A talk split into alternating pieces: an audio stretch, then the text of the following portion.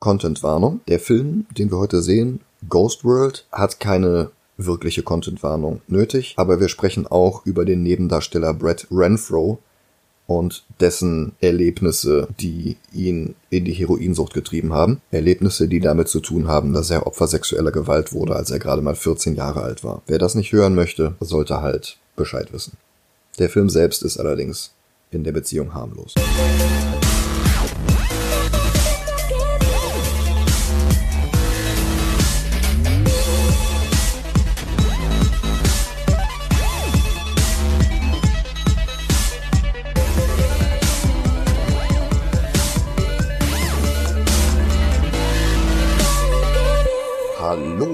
Herzlich willkommen zu einer neuen Episode Movie Gelantes. Hallo, Mein Name ist Michael Heide. mein Name ist Dennis Kautz. Wir sehen uns heute einen Film an und zwar Ghost World von 2001. Genau. Regie Terry Zweigoff, basierend auf dem Independent Comic von Daniel Klaus.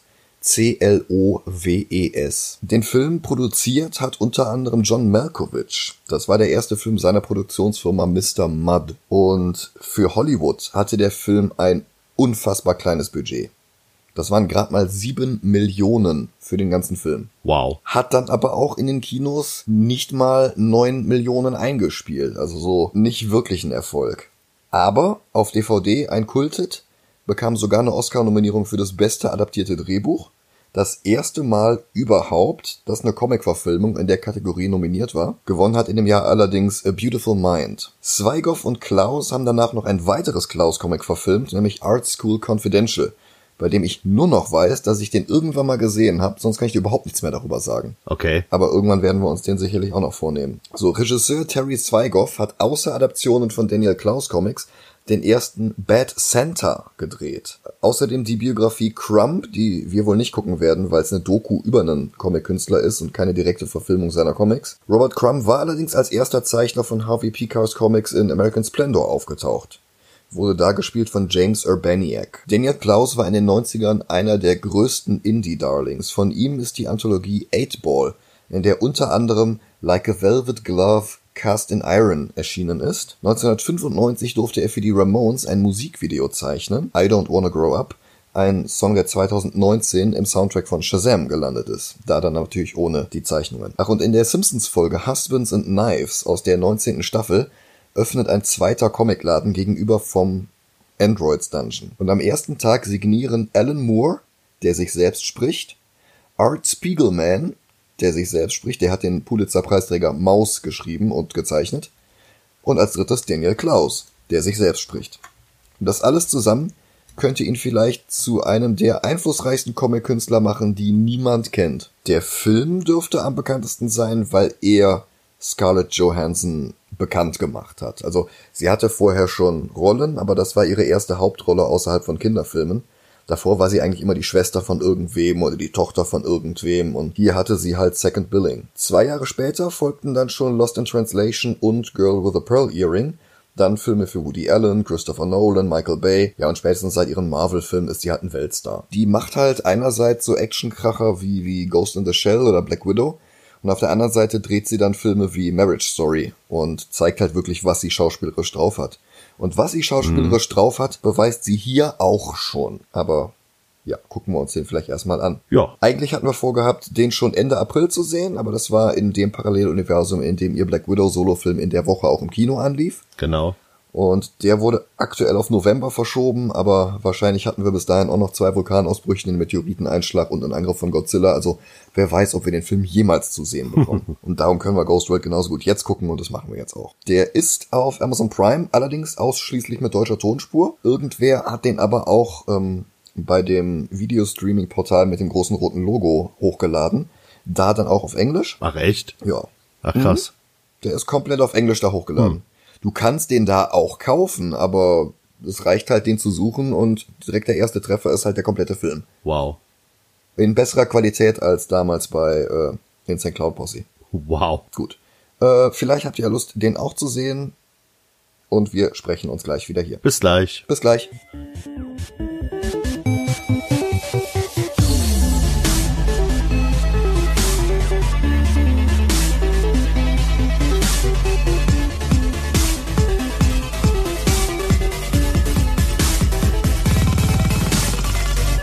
Da sind wir wieder. Hallo.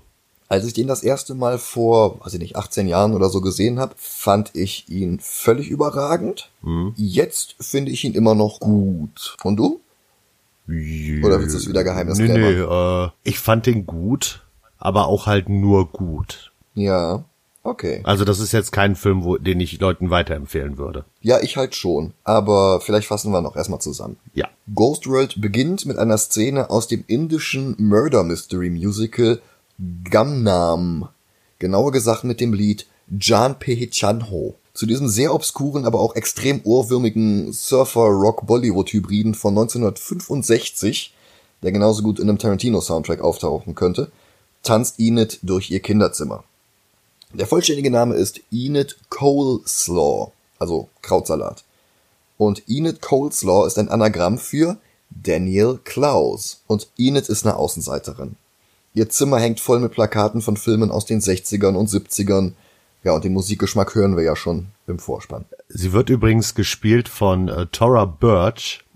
Und äh, was ich mir aufgeschrieben habe, was mir nicht aufgefallen ist, sie spielt in der aktuellen Staffel The Walking Dead eine mehr oder weniger große Rolle. Ja, Gamma. Ja, genau. Ja, das habe ich weiter, also später stehen. Ich wollte erst noch mal kurz ein bisschen was zu den Personen selber sagen. Okay. Den Highschool-Abschluss macht sie zusammen mit Rebecca, also Scarlett Johansson. Das ist eine Rolle, die im Comic größer war und gleichwertig mit Enid. Und die haben sie dann für den Film ein bisschen reduziert. Das ist immer noch die zweite Hauptrolle, aber der Charakter von Steve Buscemi ist halt um einiges ausgeschmückt worden. Die Abschlussrede wird gehalten von einer namenlosen Mitschülerin im Rollstuhl, die einschläfernde Plattitüden wie die Highschool sind die Stützräder für das Fahrrad des Lebens aneinanderreiht. Und Enid verdreht die Augen, wie wir alle. Und zack, Identifikation gelungen. Aber mit banalen Phrasen ist es nicht getan, denn die Rednerin hat jetzt auch noch eine Saulus zu Paulus Wandlung hingelegt. Sie war vorher die Drogen- und Partykönigin der Stufe und ist seit ihrem Verkehrsunfall eine brave Vorzeigelangweilerin, die ihren Glauben, ihre Hoffnung und ihren Sinn für Humor für ihre besten Qualitäten hält. Tosender Applaus, lediglich Rebecca und Enid tauschen peinlich amüsierte Blicke aus. Aber es wird noch schlimmer. Drei Schülerinnen stürmen die Bühne, um zu sehr schmalen Beats Celebration auf Graduation zu rappen. Das ist nicht Rap, das ist Cheerleading. Also Cheerleading für sie selbst. Ja, Die Schülerinnen und Schüler stürmen nach draußen und während die meisten ihre Hüte in die Luft werfen, schmeißt Enid ihren als Kontrast auf den Boden, trampelt mit ihren Springerstiefeln drauf rum und sie und Rebecca zeigen an der Schule den Mittelfinger. Die zwei unterhalten sich über die Rednerin und machen sich über sie lustig und diese Szene zeigt sehr gut, wie es die beiden Mädchen schaffen und wie es der Film schafft, sich über Schwächere lustig zu machen, ohne wirklich nach unten zu treten. Ich meine, das klappt nicht in jeder Szene und in jedem Witz, aber hier halt schon. Und das ist eine Lektion, die mal irgendjemand Todd Phillips beibringen sollte. Sozial benachteiligt zu sein, braucht ja gar nicht komplett vor Witzen zu schützen, aber dann darf es sich der Witz halt einfach nicht so einfach machen. Das Geheimnis ist die Schwächerstellung selbst oder den Aspekt, der für eine Benachteiligung durch die Gesellschaft sorgt, nicht zur Pointe zu machen. Die Punchline darf nicht sein, haha, die Person ist im Rollstuhl oder die Person ist kleinwüchsig oder die Person ist schwul oder schwarz oder was auch immer. Da muss einfach mehr kommen. Der Witz geht auf die Kosten der Person, aber eben nicht wegen dieser Benachteiligung. Das heißt, in diesem konkreten Fall, der Witz geht auf Kosten dieses plötzlichen, unglaubwürdigen und peinlichen Face-Turns von dieser Mitschülerin. Und dass sie im Rollstuhl sitzt, ist dabei völlig irrelevant. Die liest jetzt schlechte Lines vor, statt sie zu ziehen, und darüber machen die sich lustig. Und das auch zu Recht. Dass die jetzt Begriffe wie Retards oder Chipmunk-Face benutzen, ist natürlich ein bisschen schlechter gealtert, müssen wir nicht drüber reden. Aber so oder so, Enid hat nicht bestanden. Ihr fehlt nämlich genau ein Kunstkurs, den sie jetzt über den Sommer nachholen muss. Für die Rolle wollte das Studio übrigens eigentlich Jennifer Love Hewitt, Claire Danes oder Alicia Silverstone. Und dann war tatsächlich Christina Ricci vorgesehen, auch von Terry Zweigoff abgesegnet, aber die konnte kurzfristig nicht, weil sie einen anderen Film gedreht hat. Also haben sie Thora Birch gecastet und die hätte eigentlich Rebecca spielen sollen, also die Rolle, die Scarlett Johansson dann bekommen hatte. Thora Birchs bekannteste Rolle vorher war die Tochter in American Beauty, aber weil ihre Eltern beides ehemalige Pornodarsteller, die in Deep Throat mitgespielt haben und die eigentlich einen Jungen wollten, den sie nach Thor benennen wollten, die dann von einem Kind ohne Penis überrumpelt wurden, und als sie einfach ein A hinten dran gehangen haben, wussten sie noch nicht mal, dass es den Namen Tora wirklich gibt. Ja, und ihr jüngerer Bruder wurde dann ungelogen Bold genannt, ne, weil Blitz. Und weil ihre Eltern, der Satz ist mir etwas entglitten, unwahrscheinlich schlechte Agenten waren, ist sie heute kein Weltstar, sondern hat die letzten 15 Jahre nur unbekannte Sachen gedreht und davon nicht mal viel. Und, Dennis hat schon gesagt, Walking Dead. Da spielt sie, wie gesagt, Gamma von den Whisperers. Abschlussfeier. Die beiden fühlen sich nicht wohl, weil alle anderen in ihrer Wahrnehmung weit unter ihnen stehen und sie streiten, ob die Musik fast schon so schlecht ist, dass sie wieder gut ist oder so schlecht, dass sie über wieder gut hinaus ist und wieder schlecht ist. Ein Typ, Todd, baggert Rebecca an und Enid zieht sie von ihm weg. Und plötzlich geht Enid auf, dass sie niemanden von den anderen jemals wiedersehen wird. Noch nicht mal die harmlosen, erträglichen. Und die beiden wollen nicht aufs College. Was Enids Vater missfällt. Das kümmert sie nicht. Und dass er wieder mit seiner Ex Maxine zusammenkommen will, stört sie schon mehr. Enid kritzelt in einem Café in ihr Skizzenbuch. Daniel Klaus war es sehr wichtig, dass er nicht ihre Zeichnungen macht denn er bestand darauf, dass die Zeichnungen im Film von einer Frau stammen, weil er meint, das sieht man. Und am besten wäre halt noch eine Frau ungefähr in Enids Alter und die Wahl fiel auf Sophie Crumb, die Terry Zweigoff bei dem Film über ihren Vater Robert Crumb kennengelernt hatte. Ihr Vater hat auch noch ein Kunstwerk zu dem Film beigesteuert, aber dazu kommen wir später her. Rebecca kommt dazu und Enid zeigt ihr das Pärchen, das sie zeichnet und sie nennt die Satanisten und der Mann, gespielt von Edward T. McAvoy, der eigentlich Production Designer von dem Film war, der hatte die Rolle nur bekommen, weil er dem bekannten Satanisten Anton LaVey ähnlich sah.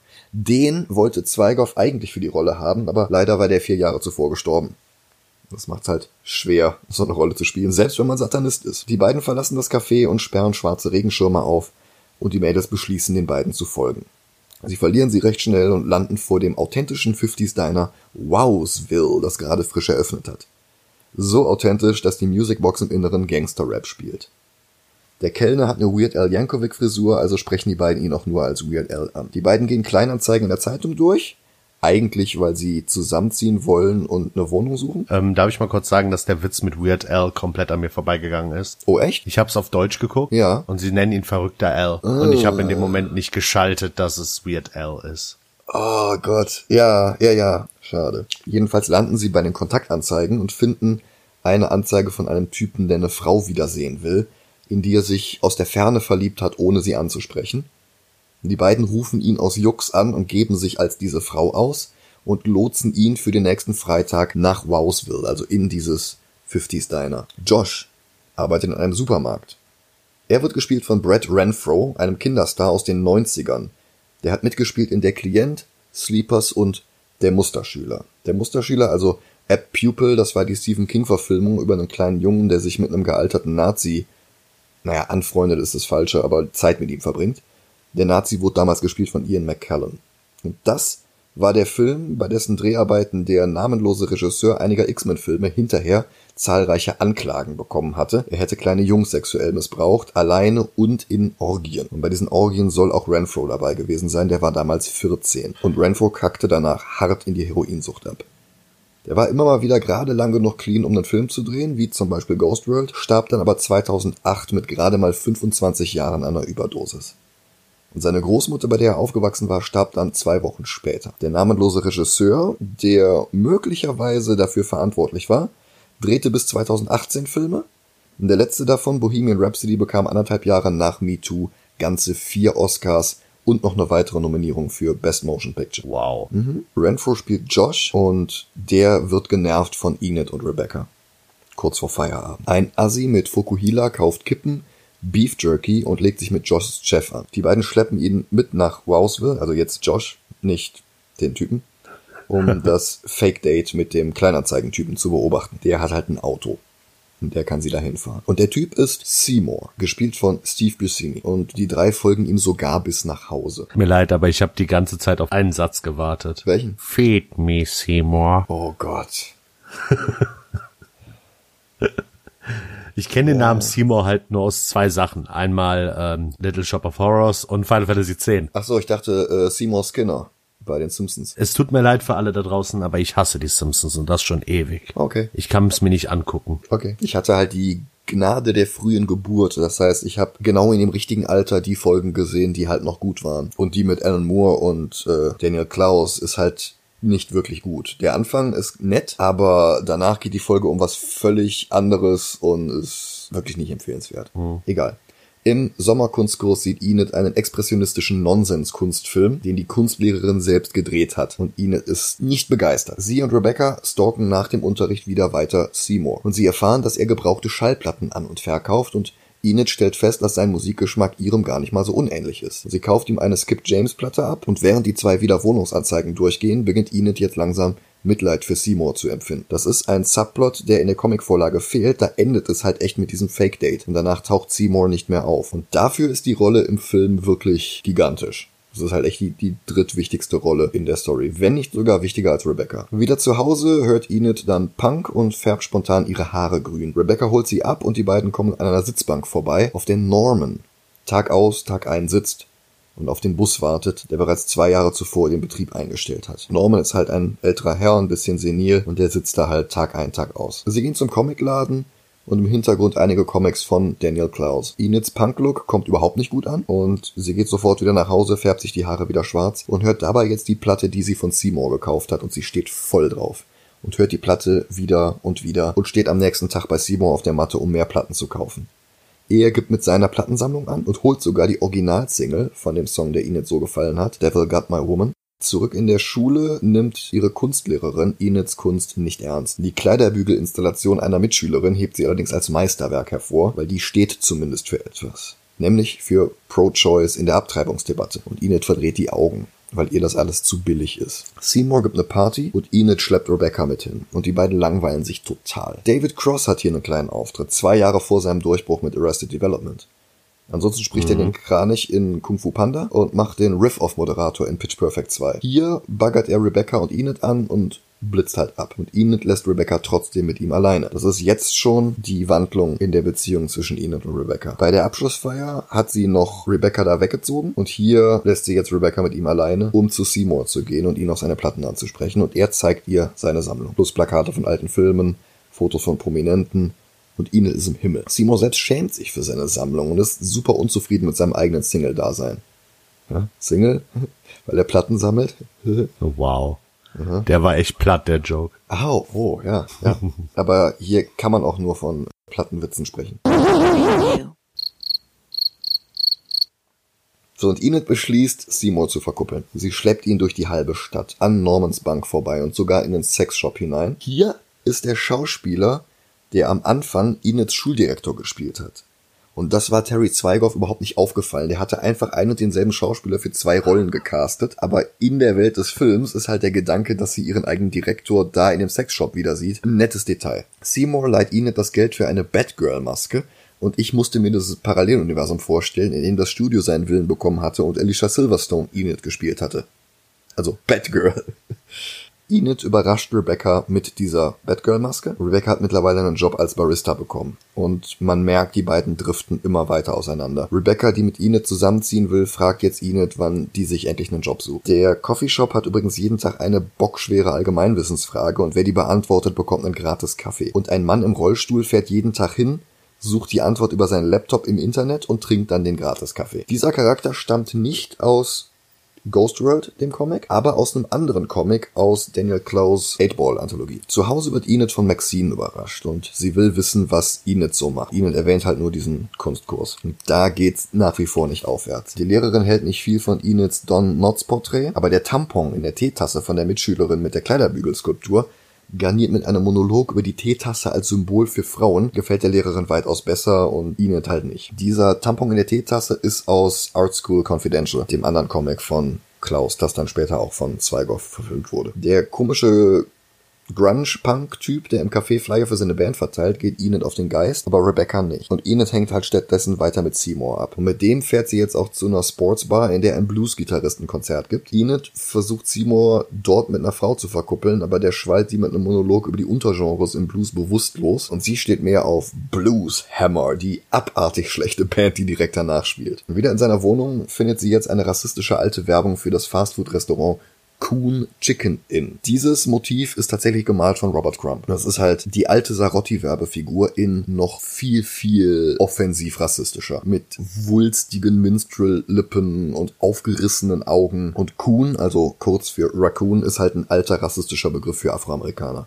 Ach echt? Minderheiten das Menschsein abzusprechen, hat halt schon immer funktioniert. Und dieses Restaurant hat es tatsächlich mal gegeben. Ach krass. Ja, aber im Gegensatz zur Welt des Films hat es einfach nur dicht gemacht, statt sich in Cooks Chicken Inn umzubenennen. Enid borgt sich das Werbeplakat aus und gibt es im Kunstkurs als ihr Kunstwerk aus, weil sie halt auch mal polarisieren will. Und sie erzählt jetzt die komplette Geschichte, gibt das Kunstwerk als Kommentar darüber aus, dass die weiße Gesellschaft ihren Rassismus einfach überpinselt, dass Rassismus immer noch da ist, aber halt nicht mehr offen zur Schau gestellt wird. Das war vor 2016 und der Wahl von Donald Trump.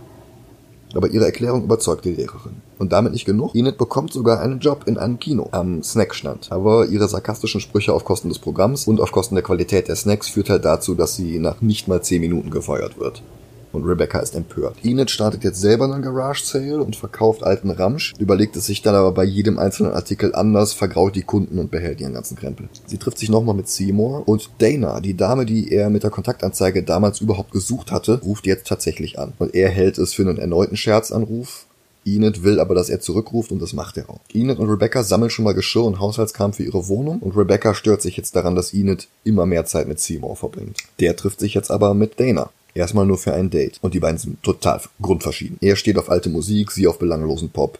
Sie steht auf modernes Kino, er auf dick und doof. Und Danas Kommentar, warum der Dicke immer so gemein zu dem Dünnen war, das muss irgendwie eine Anspielung auf Enid und Rebecca sein, oder? Warum? Weil Enid immer die, die fiese Pisackende ist und Rebecca im Laufe des Films immer mehr aus der mitpisackenden Position heraus in die Opferrolle rutscht.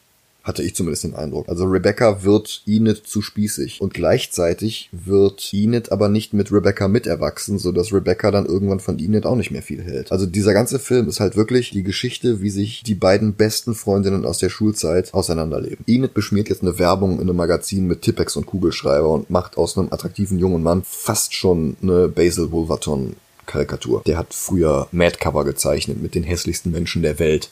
Also wirklich völlig groteske Figuren. Und so ein bisschen in die Richtung geht das hier auch. Und sie ruft Seymour an, der immer noch auf seinem Date ist. Und dann versucht sie es bei Rebecca und die gibt ihr jetzt einen Korb. Irgendwann später trifft sie sich mit Seymour bei Cook's Chicken, für das er übrigens arbeitet. Und es läuft gut mit Dana, also hat er keine Zeit mehr für Enid. Und er hat Dana noch gar nichts von Enid erzählt, was sie ihm jetzt übel nimmt.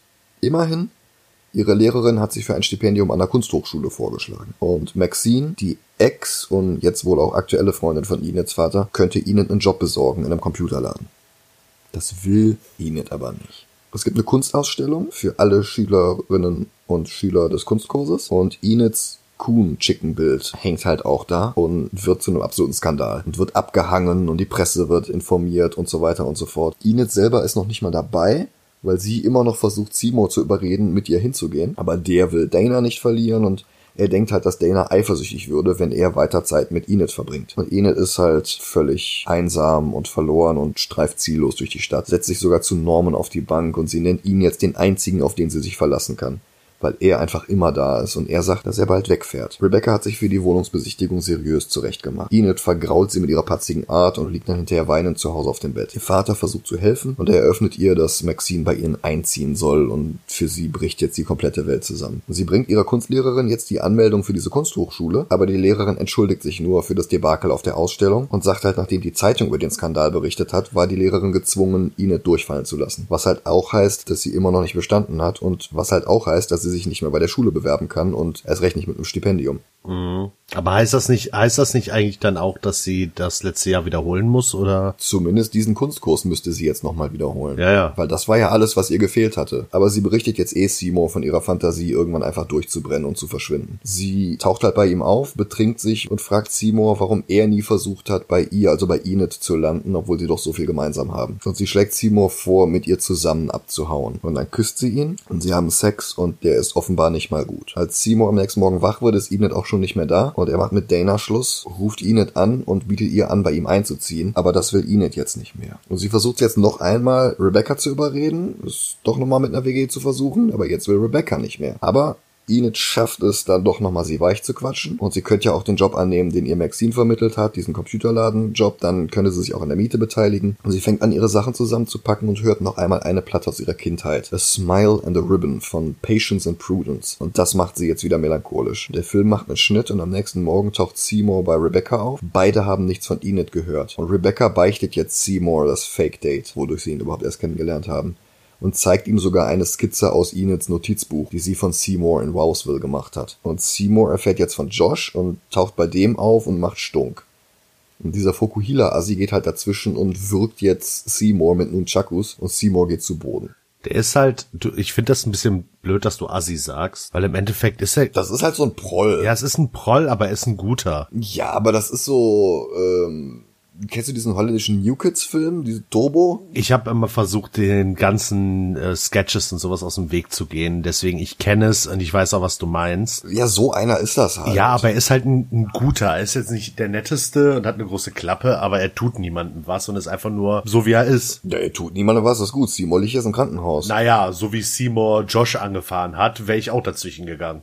Äh, Ja, ja, Sorry, aber ja, ja, ist richtig. Enid besucht jetzt Seymour im Krankenhaus und entschuldigt sich nochmal für alles. Und sie gesteht, dass sie ihren Job hingeschmissen hat und Rebecca jetzt doch versetzt. Enid zeigt Seymour dann auch alle späteren Zeichnungen von ihm, also nicht nur diese erste Loser-Zeichnung und sagt ihm halt nochmal, er ist ihr absoluter Held. Dann geht sie raus, setzt sich zu Rebecca auf eine Bank und die beiden verabschieden sich. Und die letzten drei Worte, die Rebecca zu ihr sagt, sind Call me, okay?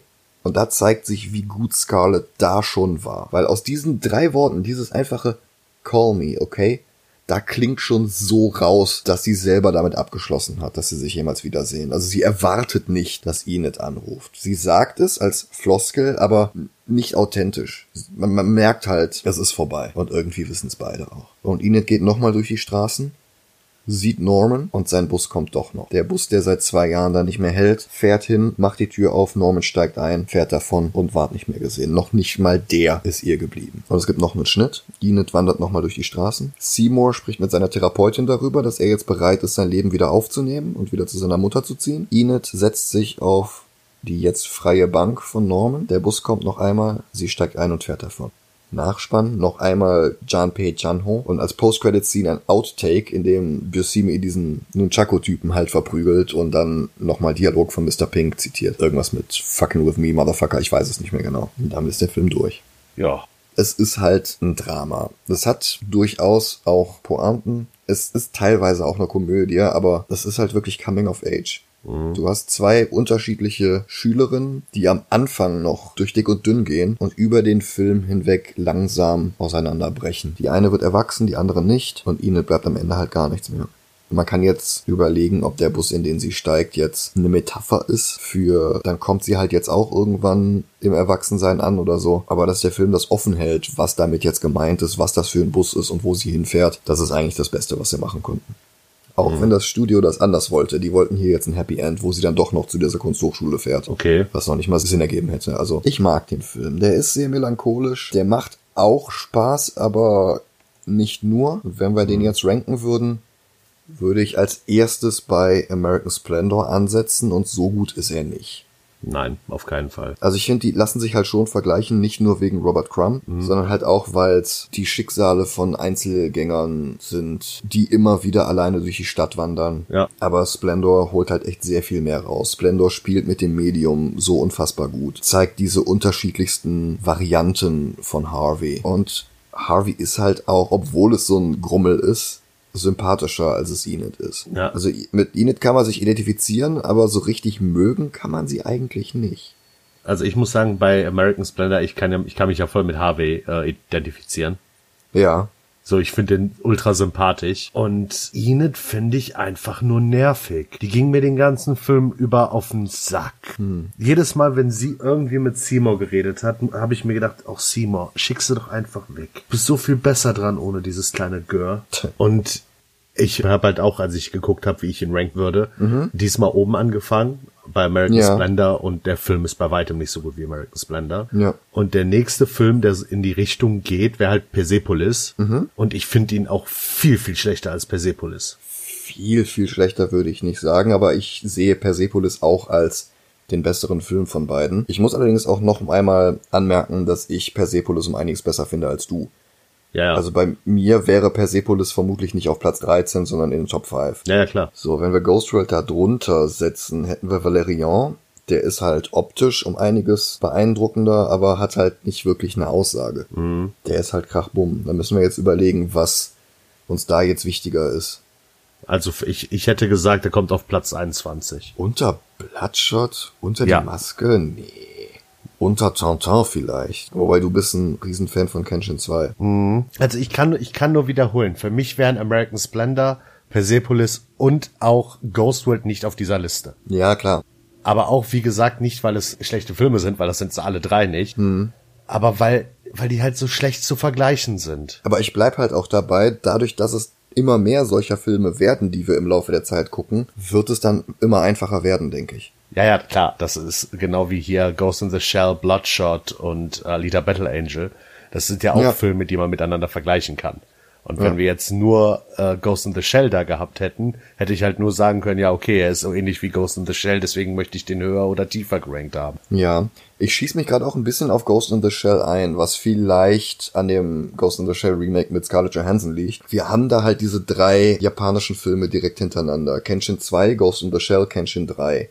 Mhm. Ich glaube, das würde ich gerne mit Ghost World etwas aufbrechen. Ich weiß nur nicht, ob ich ihn über oder unter Ghost in the Shell setzen würde. Ich will den weg von Ghost in the Shell haben. Willst du nicht zweimal hintereinander Ghost haben, oder? Ja, richtig.